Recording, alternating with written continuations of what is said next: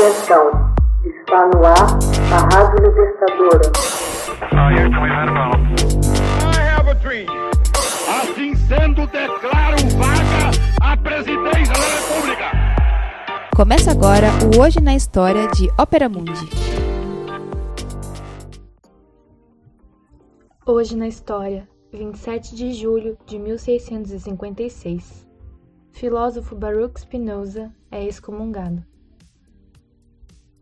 Por manifestar interesse na filosofia de René Descartes, de Thomas Hobbes e de filósofos cristãos, o jovem Baruch de Spinoza atrai a ira dos judeus fanáticos. Os rabinos de Amsterdã decidem excomungá-lo em 27 de julho de 1656. Esse ato, entretanto, não o impede de continuar a se interessar pela teologia. Livre pensador, não se preocupando muito com as tradições, Spinoza seguiria seu caminho e desenvolveria seu sistema filosófico panteísta ao lado do trabalho profissional que lhe garantiu o sustento, o polimento de vidro.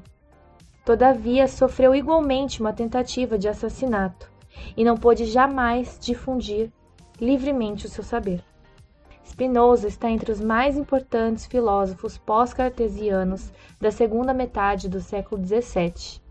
Ele deu significativas contribuições em praticamente todas as áreas da filosofia.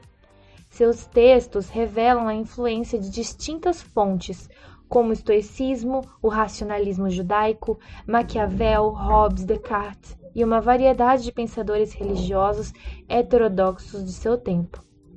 Por essa razão, é muito difícil classificá-lo, embora seja habitualmente considerado ao lado de Descartes e Gottfried Leibniz como um dos três maiores racionalistas, o precursor da modernidade iluminista, que conclama a humanidade a viver sob a égide da razão. Para outros, ele é o inimigo das tradições que nos sustentam e o negador do que há de nobre entre os homens. Sua obra mais conhecida, a Ética, é um trabalho monumental que apresenta uma visão ética que se desdobra numa metafísica monista em que Deus e a natureza se identificam.